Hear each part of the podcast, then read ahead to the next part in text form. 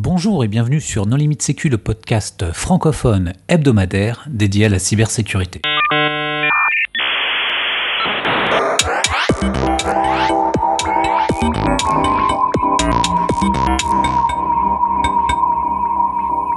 Alors aujourd'hui, nous recevons Raina Stamboliska qui a écrit un livre qui s'appelle La face cachée d'Internet. Bonjour Raina.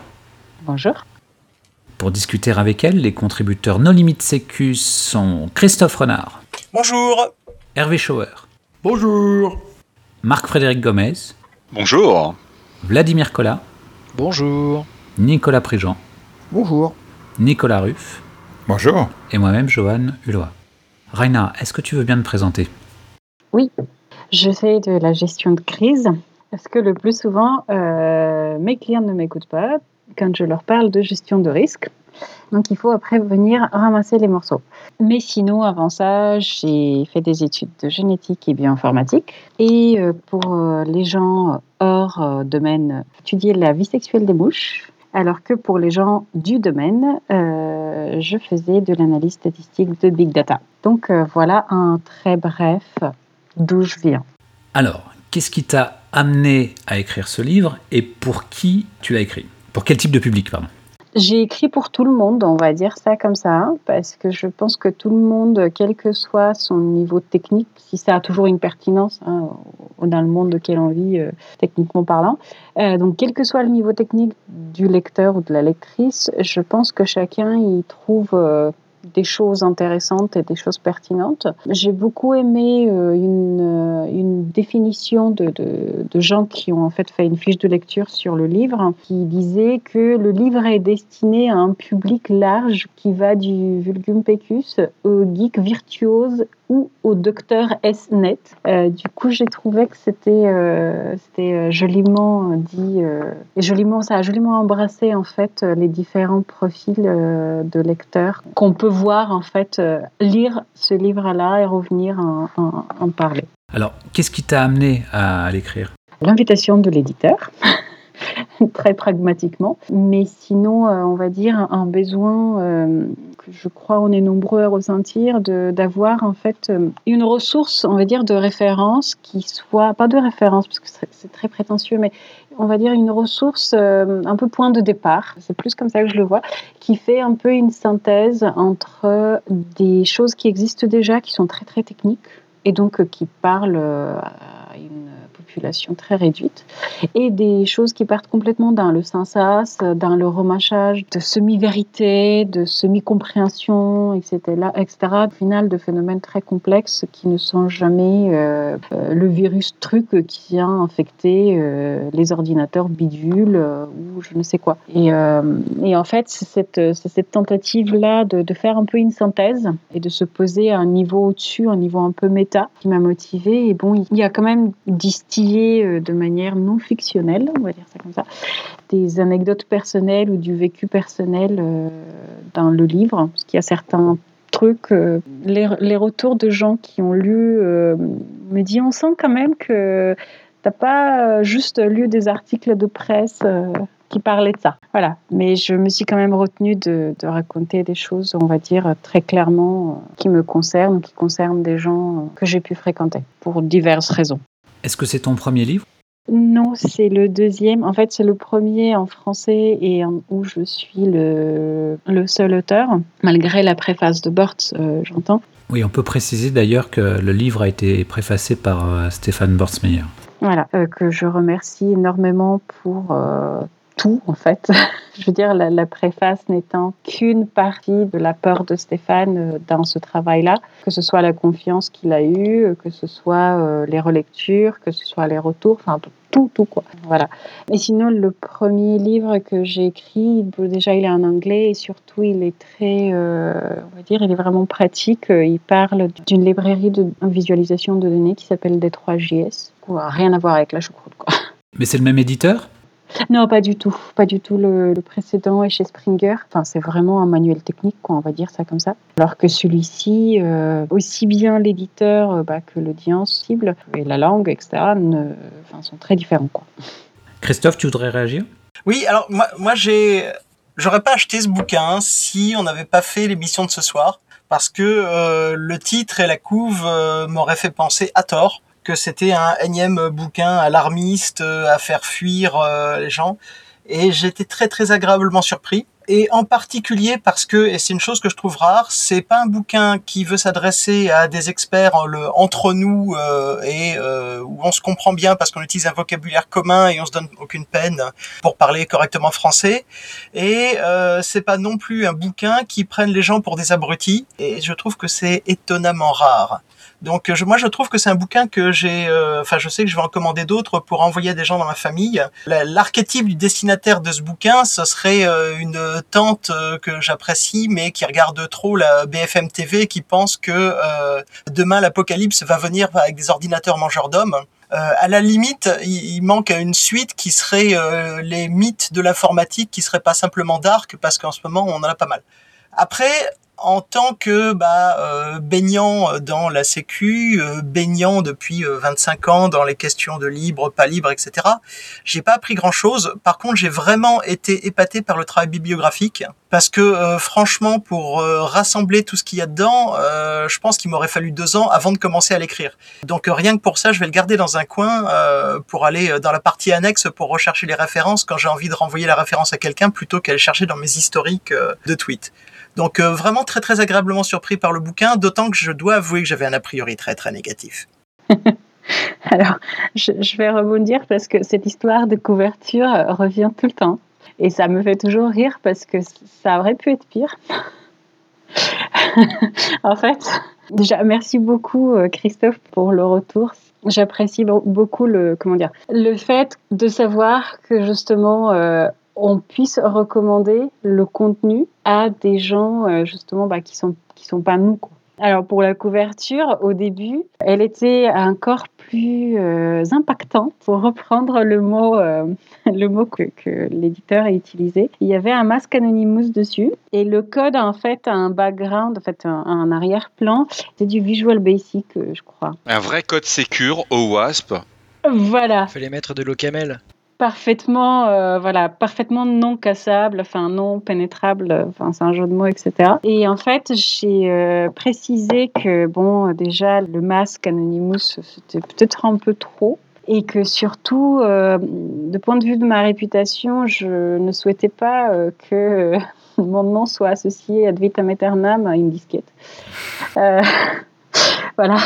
Donc bon, petite anecdote à part, euh, on va dire, j'ai peu de j'ai peu de pouvoir sur ce genre de choses. Et encore une fois, outre le fait que ce sont mes couleurs préférées, que pour le coup, euh, la couverture actuelle est plus sobre, on va dire ça comme ça, et qu'il y a du mirail dessus. Je précise, c'est déjà plus classe. Mais outre ces anecdotes-là, il faut pas oublier que justement, c'est pas nous la cible. Et que s'il y avait un truc très classique, très traditionnel, enfin très sobre, très rigoureux, très austère en couverture, les gens à qui on veut s'adresser, euh, ils ne le regarderaient pas. Bah, c'est comme le hacker à capuche. Euh, nous, il nous fait euh, hurler de rire et il nous agace, notamment ces gants de chantier. Taper sur le clavier avec, c'est un peu compliqué. Mais en fait, c'est pas à nous qui doit parler. Donc il y a ce point-là à voir. Est-ce qu'on peut savoir ce qu'il y a dans le livre, puisque les auditeurs ne l'ont pas encore lu?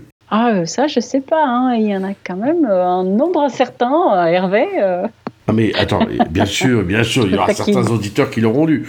Mais nous nous adressons quand même à la majorité d'entre eux pour qu'ils pensent à acquérir le livre.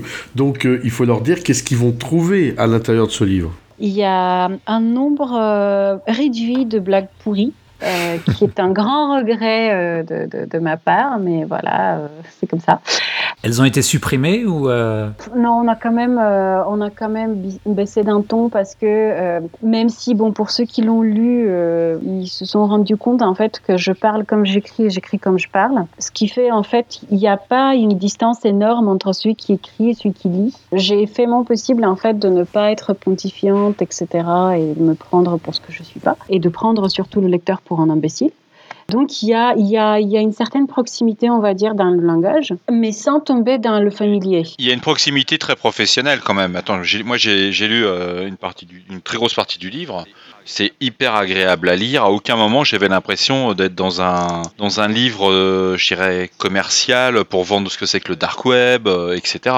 C'est au contraire, c'est on a sans faire de spoilation du, du livre, c'est hyper agréable à lire. C'est suffisamment technique pour ne pas trouver ça sous polais. Et je t'assure qu'à aucun moment ton style d'écriture, j'ai pas eu l'impression d'être avec un truc fait mode arrache quoi. Mhm. En fait, c'est pas une propale de vendeur de sécurité, c'est pour ça. Ouais, c'est Et c'est vrai que, ouais, Même si, comme, on- comme disait Christophe, pour des experts de sécurité, moi je dirais pas que c'est pas apprendre quelque chose, ça- te fait des, bons, des bonnes piqûres de rappel. Ça te permet de dire ah tiens ouais c'est vrai au fait que ça je l'ai pas vu depuis un petit moment ce type de menace ou ce type de profil etc. C'était vraiment euh, moi j'ai trouvé ça super sympa. Merci. Mais oui, en fait, déjà il y a le ton, on va dire, mais j'ai c'est pas la peine enfin, c'était pas la peine d'être familier avec avec les gens, euh, c'est pas comme ça qu'on va qu'on va faire passer des messages. En revanche, ce que je voulais absolument passe dans l'écriture, ce dont on parle, c'est une culture. C'est pas une actu euh, qu'on peut lire euh, je ne sais où de temps à autre, mais pour comprendre les enjeux, il faut prendre le truc comme une culture, quoi, et non pas le numérique, c'est une culture. Avec tous ces problèmes inhérents, avec euh, ces défis, avec, euh, enfin voilà. Mais le fait de prendre ce pari-là fait que euh, justement simplifier à outrance le propos, c'est aussi prendre son lecteur pour un imbécile. Et du coup, je suis consciente qu'il y a des endroits qui sont très denses, notamment quand j'essaie laborieusement de faire une explication simple de Mixnet et de Tor, qui je pense je ne réussis pas vraiment très bien. Après, bon, c'était pas le but non plus. On a vu pire de sur certains médias euh, professionnels. Voilà, non, mais après, il y avait, si tu veux, il y a eu, il y a eu énormément de travail à la correction. C'est-à-dire que le travail effectif d'écriture, si je mets les trucs bout à bout, il y en a eu pour euh, ouais, quelques semaines, même pas deux mois. Ça a pris beaucoup plus de temps à faire la correction et donc, en fait, à vraiment rendre le propos intelligible euh, parce qu'il y avait. Ce que tu as fait, c'est que tu as écrit comme tu parlais, tu as envoyé le jet, et puis derrière, tu as le travail de correction. L'éditeur, il est entre guillemets, il est aussi là pour ça. Oui, Il a pris le, le menhir brut, il a fait maintenant, on va en faire une pièce d'orfèvrerie, et c'est parti. quoi. Euh, non mais attendez, moi je pourrais pas écrire un livre en russe. Hein. bah moi non plus, ça tombe bien. Écrire en français, c'est quand même pas mal. euh. Mais en fait, j'ai pas envoyé des, justement, en fait, j'ai envoyé des versions pré-finales. Ce qu'il faut voir, c'est là où j'ai eu beaucoup de, de chance, c'est que les, les personnes avec qui j'ai travaillé euh, chez l'éditeur, enfin du côté de l'éditeur, c'était des personnes qui étaient vraiment passionnées euh, d'apprendre ces choses-là, de comprendre, qui étaient super curieuses, qui le sont toujours d'ailleurs. Et en fait, c'était elle ma cible. Donc en fait, quand elle me re- renvoyait un truc euh, ouais, alors là, euh, on a retravaillé ça comme ça, on a reformulé ça comme ça parce que c'est trop compliqué on comprenait pas. Bon, il y a eu des ratés euh, que j'ai corrigés et que Bortsmeyer a en fait dans la relecture a chopé aussi, notamment des trucs où on me faisait écrire que Thor a créé le Bitcoin, ce qui était passablement faux. voilà, mais en fait, à force justement de, de simplifier un propos qui est parfois trop complexe pour ce qu'il veut dire, bah oui, on, en arrive à ça. Donc il y a eu énormément d'allers-retours, mais les versions que moi j'envoyais, c'était des versions déjà que je, m'autorisais à montrer à des gens, euh, on va dire, externes.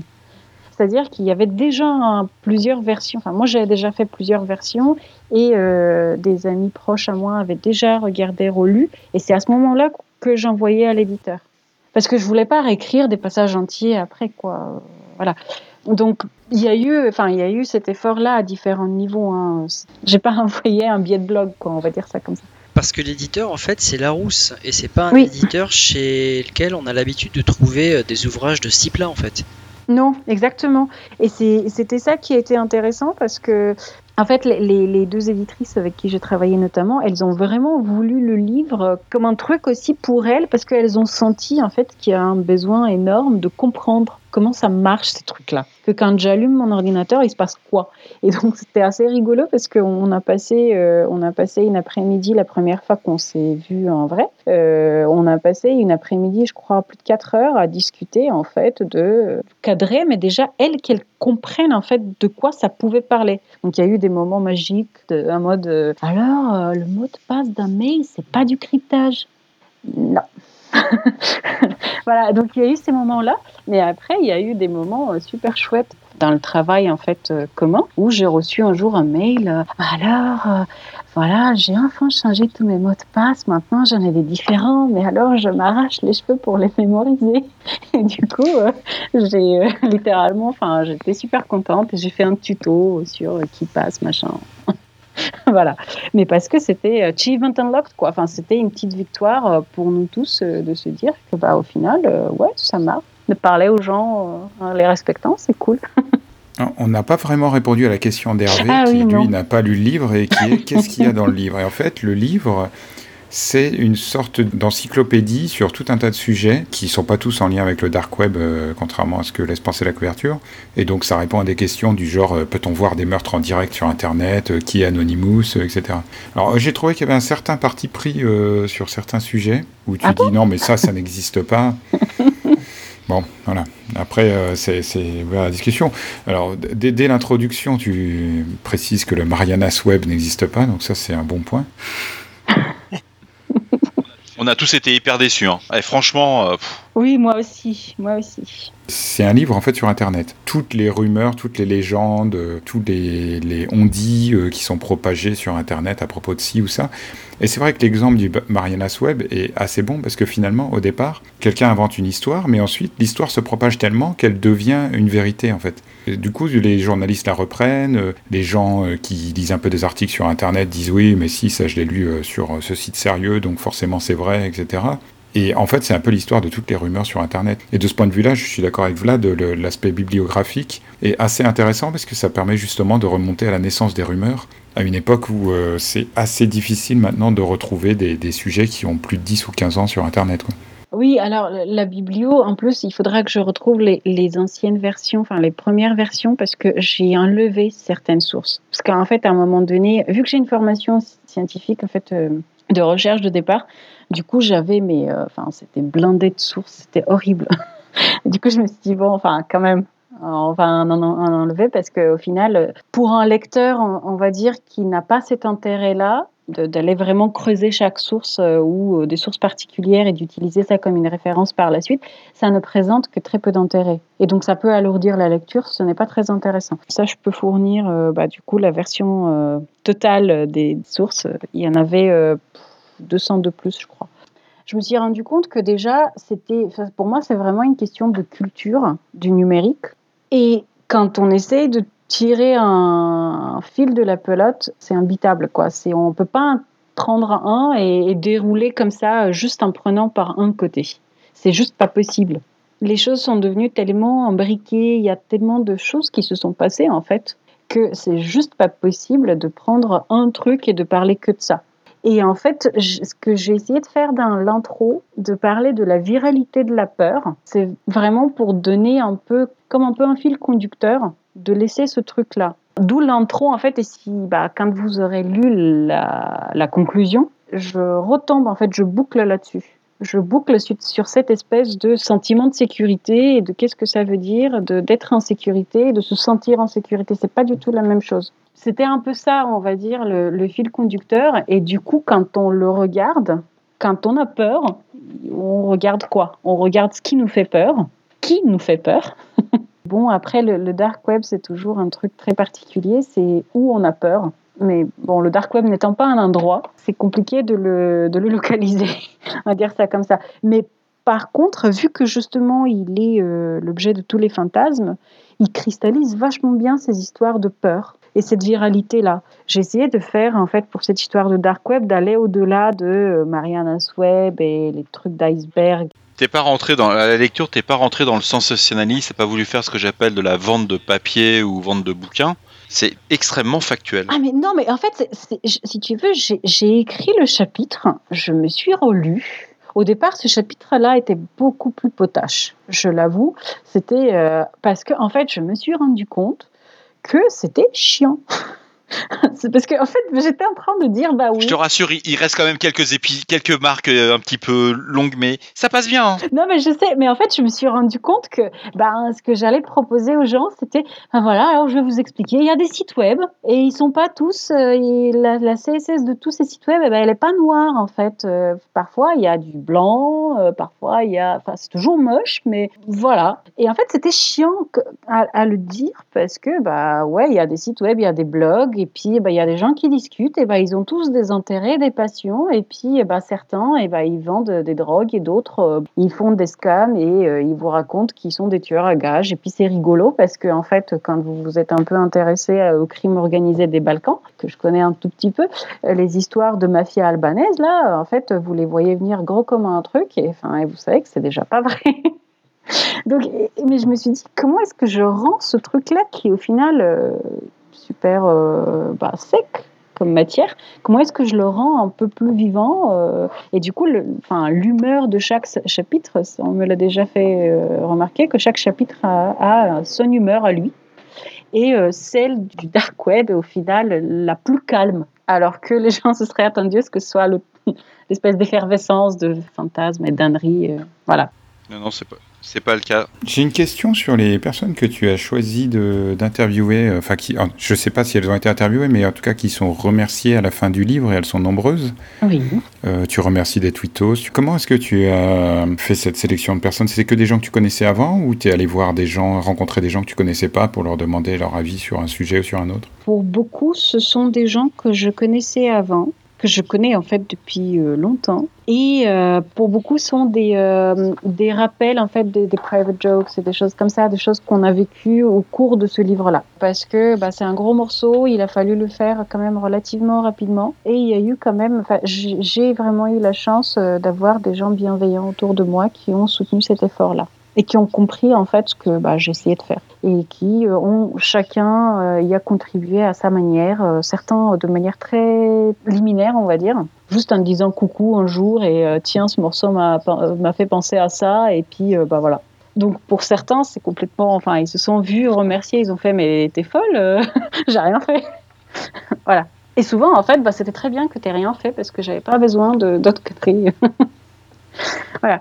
Mais oui, pour beaucoup, ce sont en fait des gens que je connais euh, par ailleurs et qui, voilà, ont, ont contribué. Enfin, en tout cas, moi, j'estime qu'ils ont contribué à ce que euh, cet ouvrage puisse euh, sortir dans de bonnes conditions. Enfin, se faire et sortir dans de bonnes conditions. Ce qui n'était pas gagné, gagné, gagné. Enfin, ça répond à ma question, mais c'était juste. Oui. Je voulais savoir si tu avais procédé à des interviews par rapport à des experts euh, qui pourraient être spécialisés dans un domaine ou dans l'autre. Parce que dès qu'on parle dark web, tu tapes dans une poubelle et il y a trois experts qui sortent, quoi. Euh, C'est ça. Alors, il y a, différents entretiens dedans. En fait, j'en avais fait davantage. Mais à un moment donné, même dans 350 pages, eh ben, il n'y a plus la place. Et euh, donc, elles, je vais les mettre en fait petit à petit sur le site compagnon parce que ce serait dommage de justement de pas laisser ces choses-là s'exprimer. Et en fait, à la fin, une fois que j'avais fini, qu'on avait les versions finalisées des chapitres, on a choisi parmi les entretiens ceux qui justement complétaient le propos.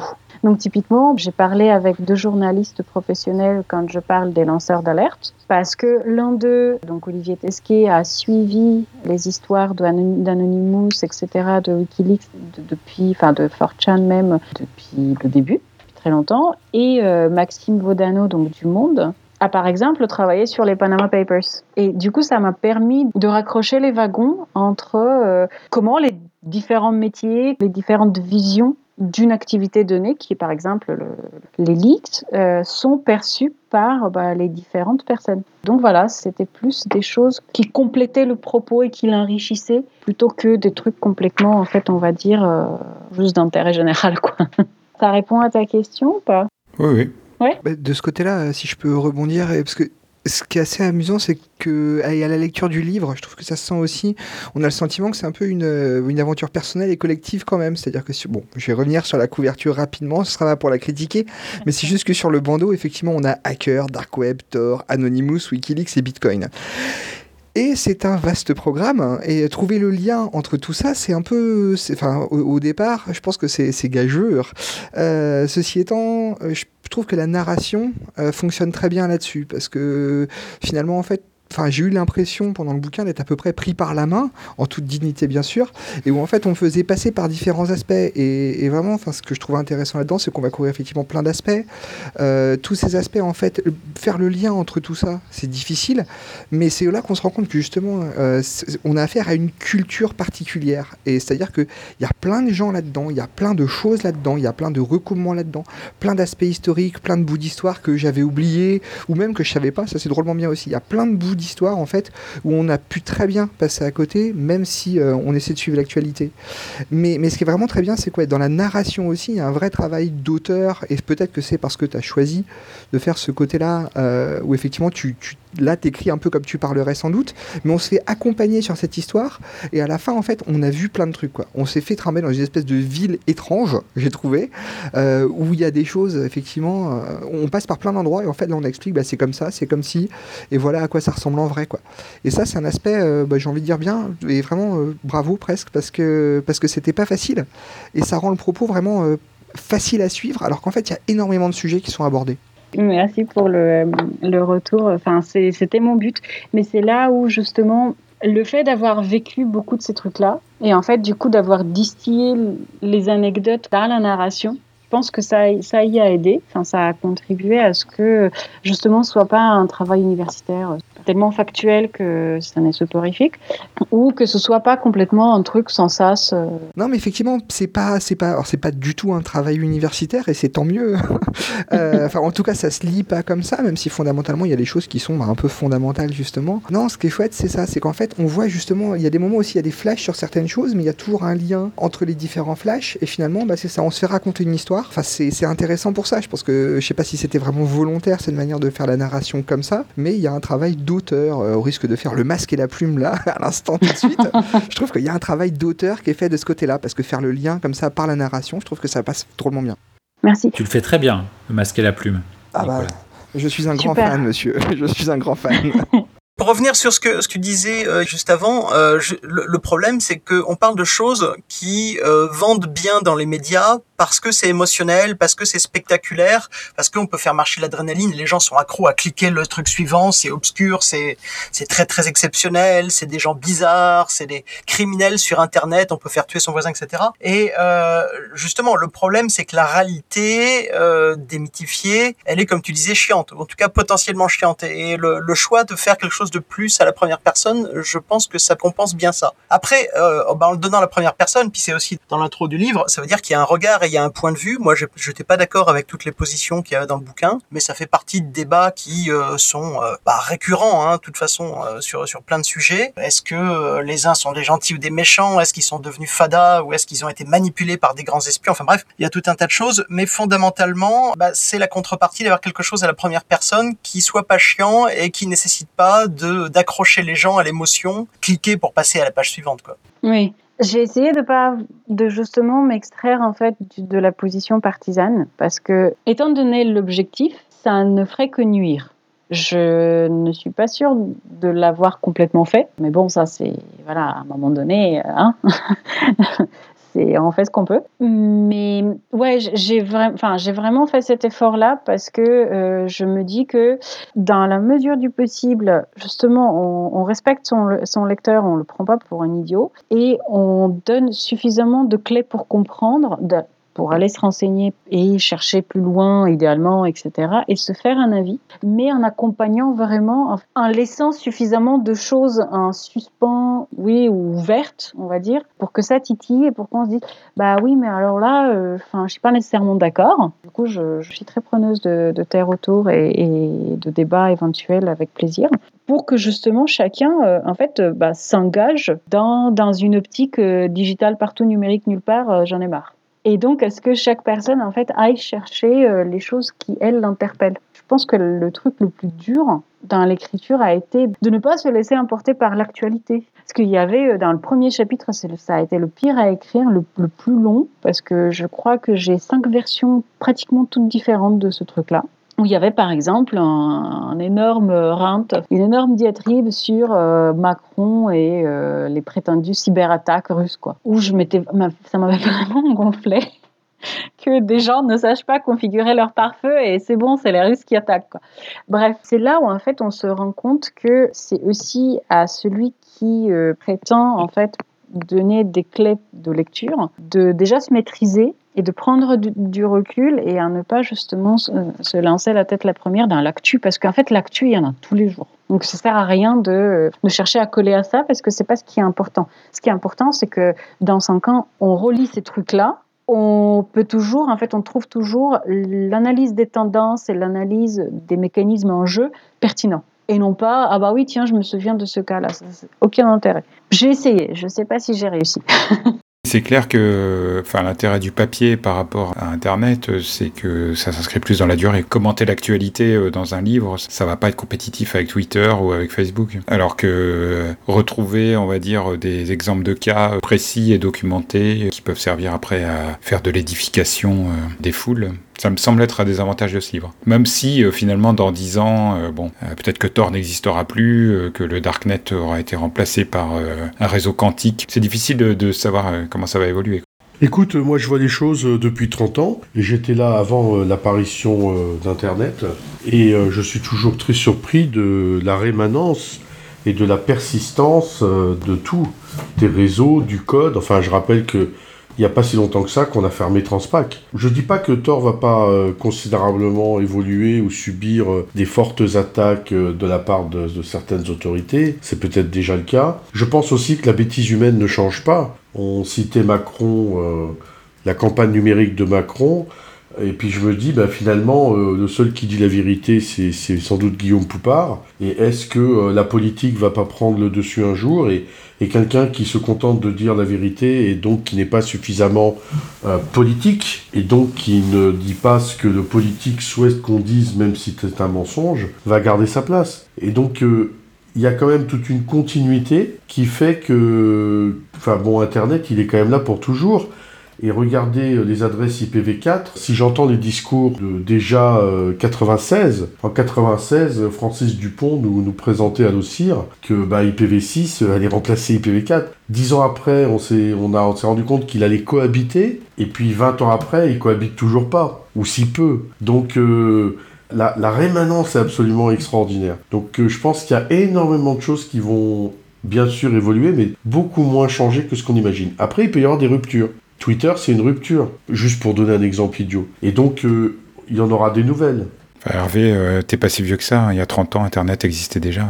Attends, attends, attends. Internet grand public, il est né dans les années 90. En 88, lors du ver Maurice, euh, la France n'a pas été touchée parce que la seule connexion IP qui était en France, euh, c'était à Sofia. Euh, donc là, c'est, tu parles de, prototypage, d'accord? Donc à la fin des années 80, c'est du prototypage. Internet, il est arrivé avec les projets de recherche Renater, et ça, c'est 91-92. Ensuite, l'accès au grand public par modem, bah, c'est 94-95. Faut, faut pas refaire l'histoire. Hein. Les choses sont quand même assez, euh, euh, assez récentes. Donc euh, derrière, bon, oui, aujourd'hui on a la fibre et tout, ça va de plus en plus vite. Mais ça, c'est pas une, pas une rupture que ça aille de plus en plus vite. les ruptures, elles sont plus dans la manière d'utiliser, la légalité ou la complexité à pouvoir tracer ou le, le, fait qu'avec les objets connectés, il y a un changement de paradigme. Oui, ça, c'est des ruptures.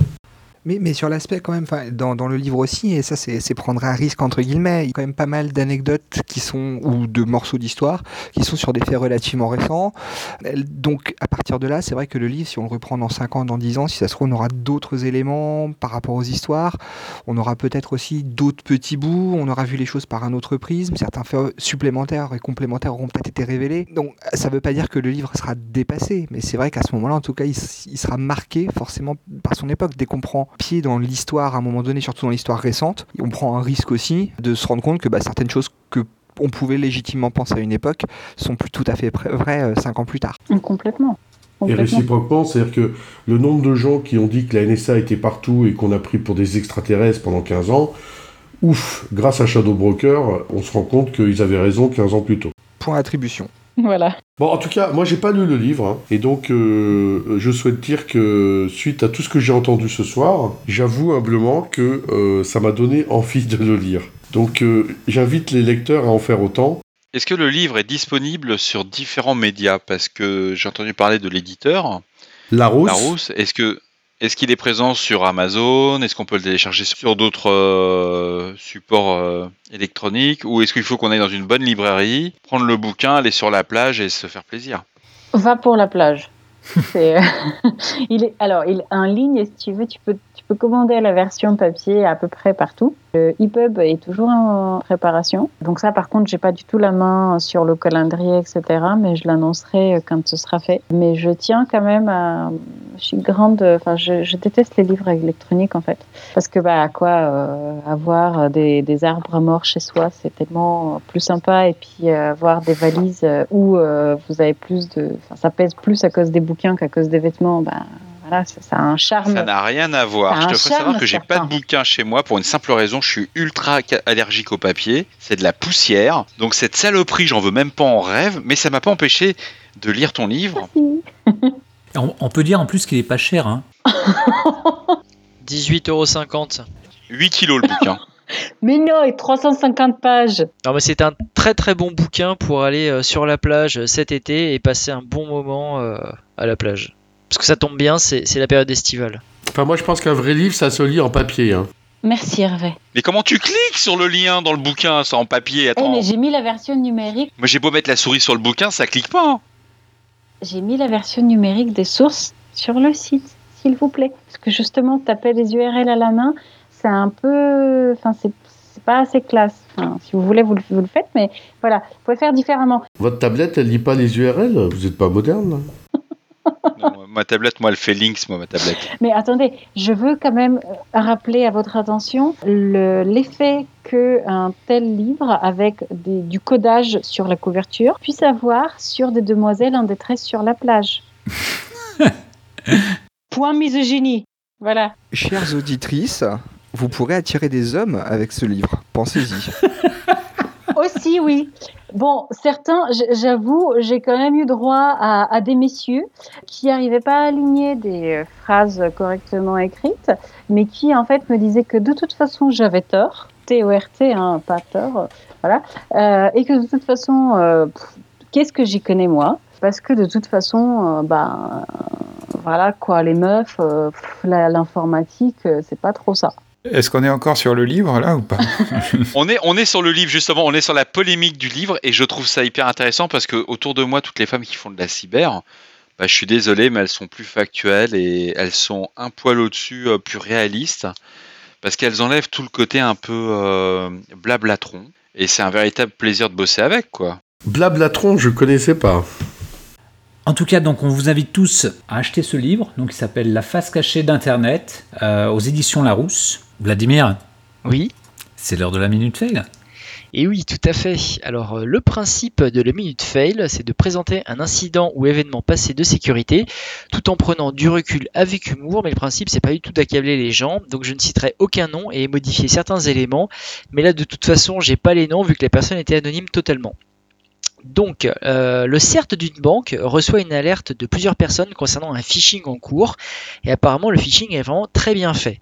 Donc, au bout d'un moment, le CERT finit par mettre la main sur un mail, et c'est du grand classique, un serveur MTP euh, ayant envoyé le mail avec une mauvaise réputation, donc forcément pas d'SPF, pas de DKIM, le texte est bourré de fautes d'orthographe, la charte, euh, graphique est approximative, par contre le lien vers le site qui est censé voler tes identifiants, lui, il est hyper propre, il est très bien fait voire même trop propre.